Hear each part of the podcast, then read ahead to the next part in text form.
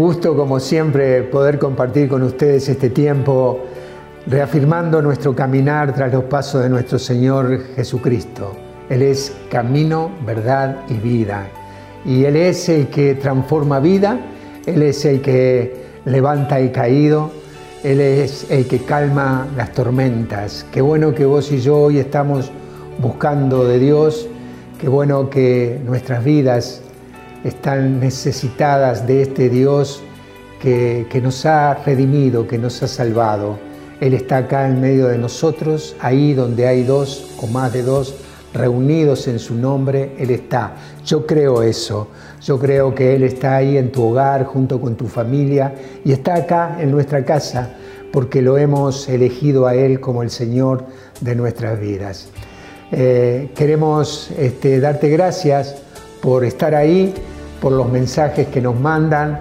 Estamos muy agradecidos porque nos alientan, por esas palabras que, nos dan, que nos hacen bien para seguir en este transitar. Eh, bueno, eh, preparados para recibir la palabra de Dios, para entusiasmarnos en este tiempo, el tiempo de la oración.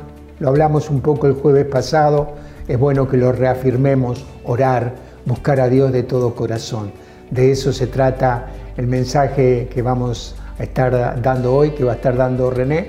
Así que bueno, prepárate para eso, para recibir la palabra de Dios y pedirle a nuestra Madre, a María Santísima, que esté intercediendo por todo lo que hagamos en, este, en esta noche.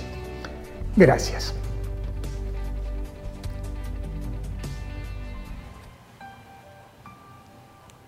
Hola, ¿qué tal? ¿Cómo están?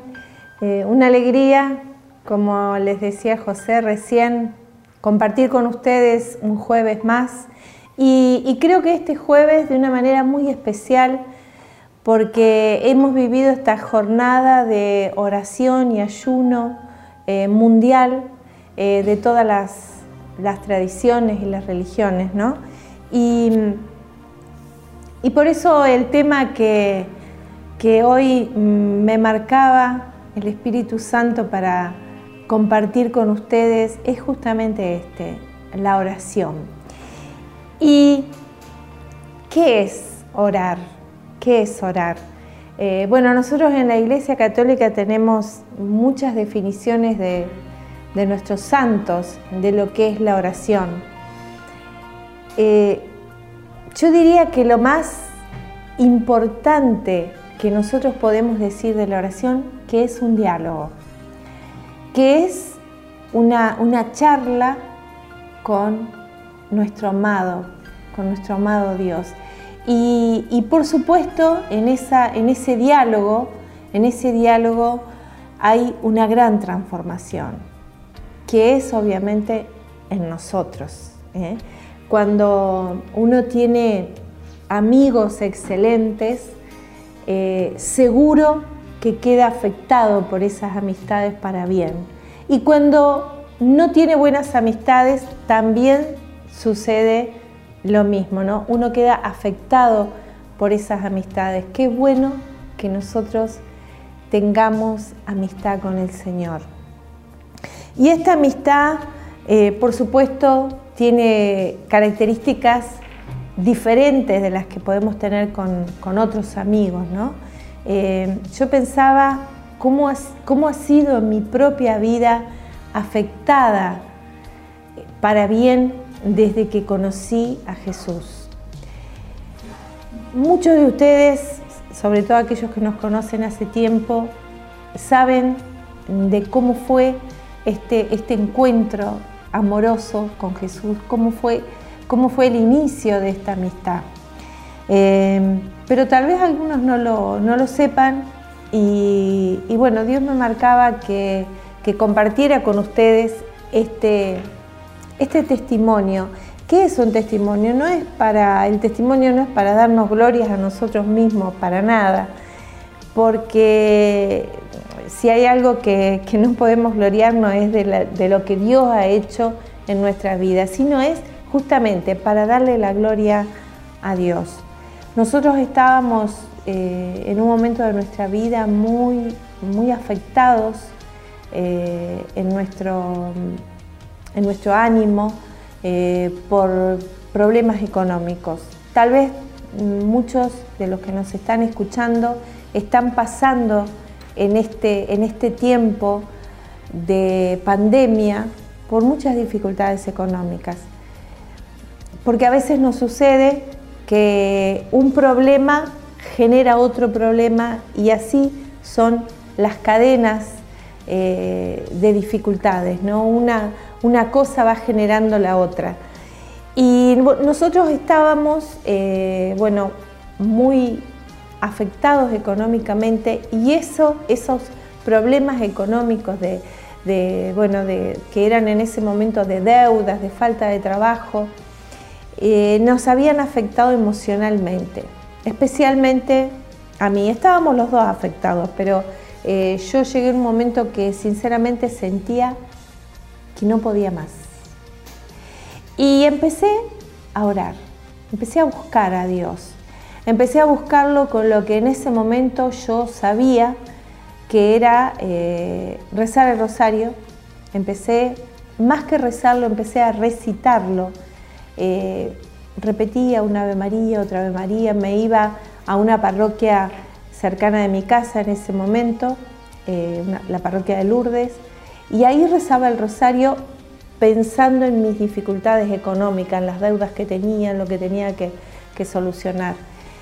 Pero al otro día volví a ir y volví a ir y así esto transcurrió eh, bastantes meses, hasta que un día de esos en que estaba en el templo empecé a sentir algo diferente, empecé a sentir que, que rezaba y como que una opresión que había sobre mí se iba liberando mientras yo oraba. Eh, y seguí, seguí orando. En ese tiempo eh, José, nuestros hijos en ese momento eran pequeños, eh, estoy hablando hace más de 30 años, y, mientras eh, transcurría el día, yo, bueno, los atendía y cuando ellos dormían, yo me dedicaba a llorar. Estaba sola porque José había viajado con nuestra hija mayor, había viajado a Uruguay, de donde nosotros somos, para, para ver si encontraba alguna solución. Nosotros en ese momento eh, vendíamos, así que bueno, eh, vendíamos ropa y, fue a, ver si podíamos encontrar alguna solución en cuanto a, nuestras ventas. Eh, pero bueno, vino con más problemas de los que había, había ido. Pero en ese interín yo tuve un encuentro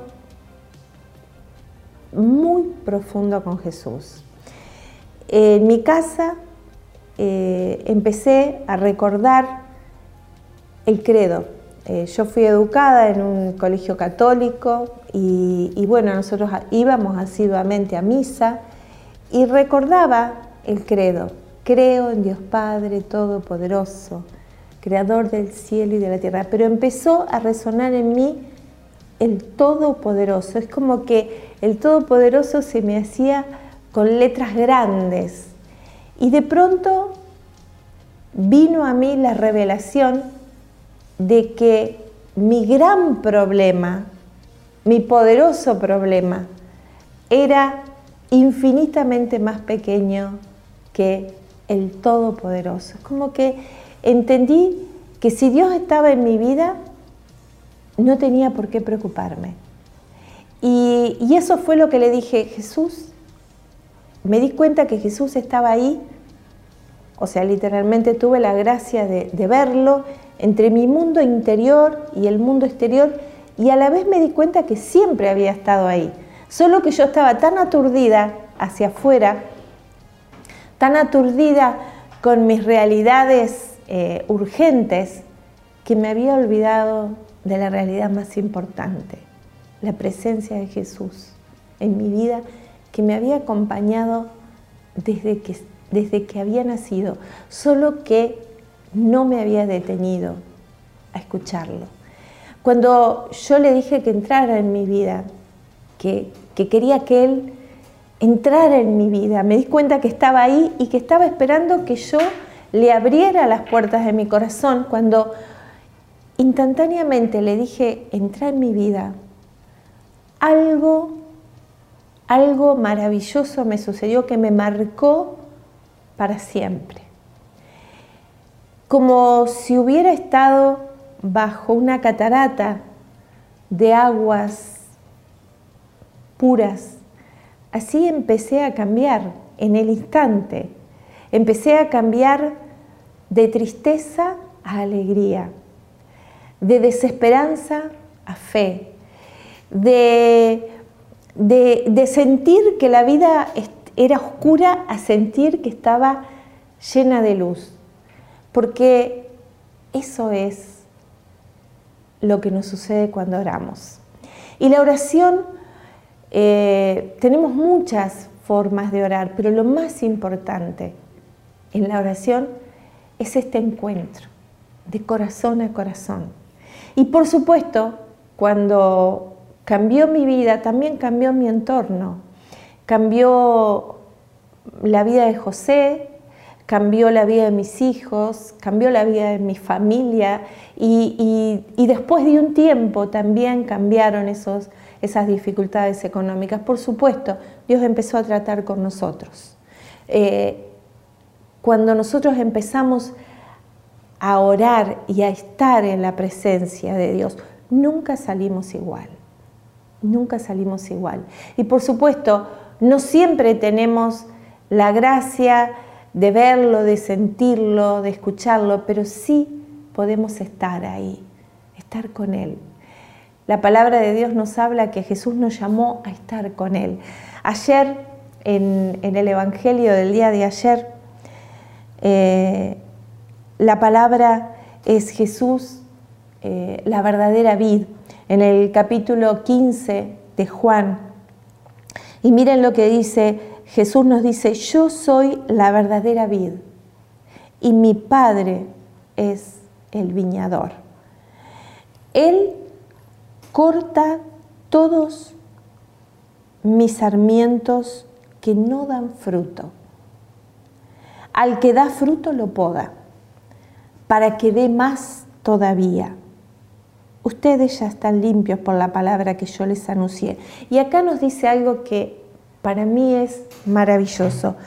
Permanezcan en mí, como yo permanezco en ustedes. Así como el sarmiento no puede dar fruto si no permanece en la vid, tampoco ustedes si no permanecen en mí.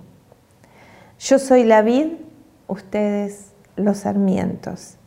El que permanece en mí da mucho fruto y yo en él. Pero separados de mí, nada pueden hacer. Pero el que permanece en mí es como el sarmiento. El que no permanece en mí es como el sarmiento que se tira y se seca. Si ustedes permanecen en mí y mis palabras permanecen en ustedes, miren lo que dice acá, pidan lo que quieran y lo obtendrán. Qué preciosa palabra, qué, riqueza. Y, y yo les aseguro, les aseguro por nuestra experiencia, que esto, esto, esta promesa de Dios es para todo el que permanece en Él. ¿Qué es permanecer? Cuando nosotros permanecemos con alguien, eh, obviamente lo queremos agradar, queremos hacer todo lo que Él nos diga, como nos pide María en las bodas de Caná. Cuando eh, el Papa ayer decía, en la homilía de esta palabra, decía eh, algo que nos quedábamos meditando con José, él decía que así como nosotros necesitamos a Jesús, Jesús nos está diciendo que también necesita de nosotros. Eh, obviamente Dios puede hacer todo, porque Él es todopoderoso, pero Él quiere, Él quiere, Él quiere que en este mundo, en este mundo, en esta tierra, hacer su obra a través nuestro, a través tuyo, a través mío, a través de todo el que permanece en Él. Estamos en un tiempo muy difícil, pero Dios se encarga de que en los tiempos difíciles Él saca lo mejor de cada uno de nosotros. Eh, Tal vez tus rutinas han cambiado. Tal vez no te podés encontrar tanto con tu familia, tal vez no podés trabajar, pero qué importante, qué importante que te encuentres en la quietud de la oración con el Señor. No sé si lo has probado, pero búscalo, búscalo. La palabra nos dice en Jeremías 33:3, clama a mí y yo te responderé.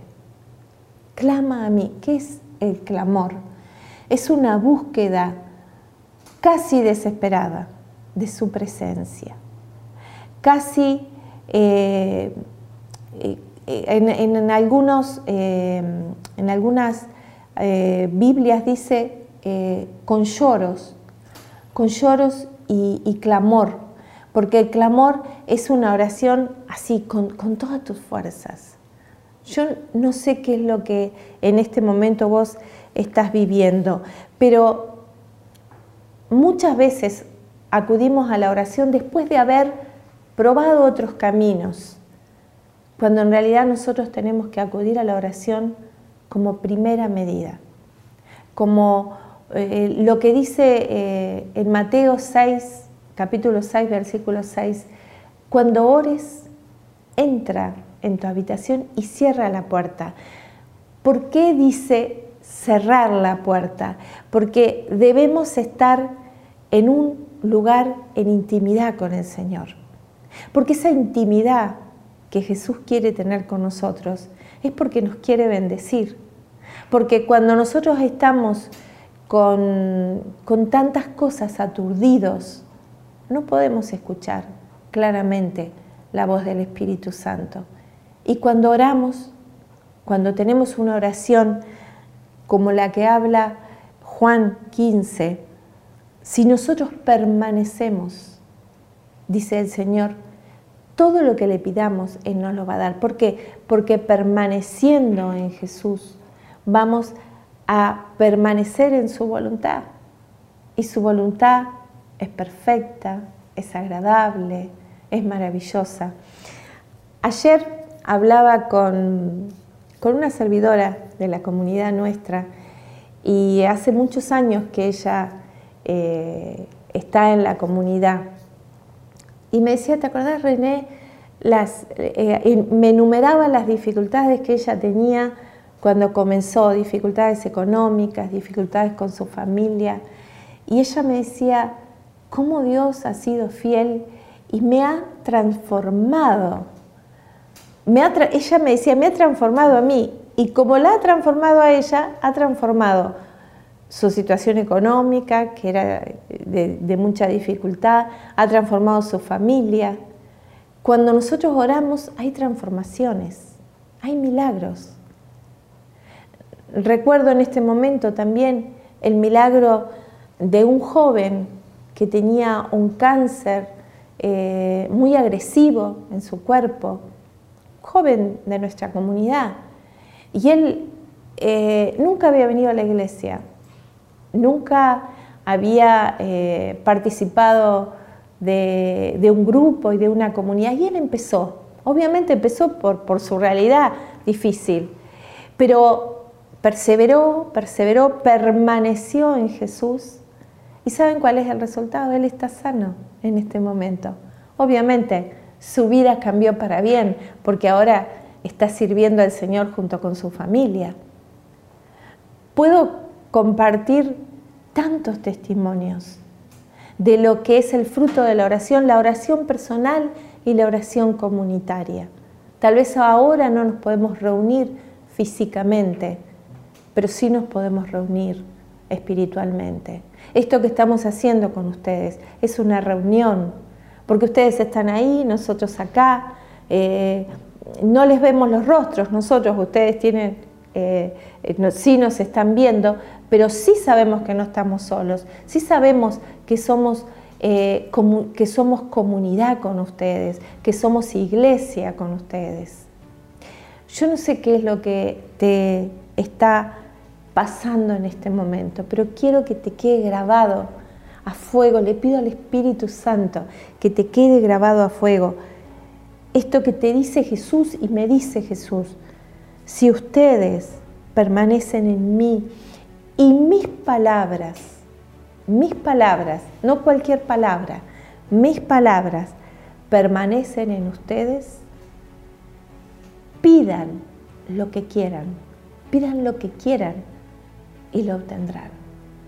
Qué maravillosa promesa, qué maravillosa promesa que la vemos, porque cuando tu vida está en Jesús, lo que vos y yo deseamos es la voluntad de Él, es la voluntad de Él. Yo te invito a que en este momento eh, pongas ahí donde estás la mano en tu corazón y, te animes, te animes junto conmigo en este momento a decirle Jesús, quiero permanecer en vos. Si necesito ser podado, pódame, porque quiero dar muchos frutos. Y ahora quiero pedirte, y ahí pedí lo que vos estés necesitando. Tal vez sea tu salud, tal vez sea una situación económica, tal vez sea, pero pedí, pedí, pedí. Si permaneces en el Señor, te aseguro, porque es palabra de Dios, que lo que pidas lo obtendrás. Amén. Que Dios te bendiga grandemente. Gracias por acompañarnos. Y me gustaría hacerte un pedido también como lo hace nuestro querido Papa. Vamos a estar orando por ustedes, pero ustedes también oren por nosotros. Que Dios los bendiga. De verdad, de corazón, los amamos.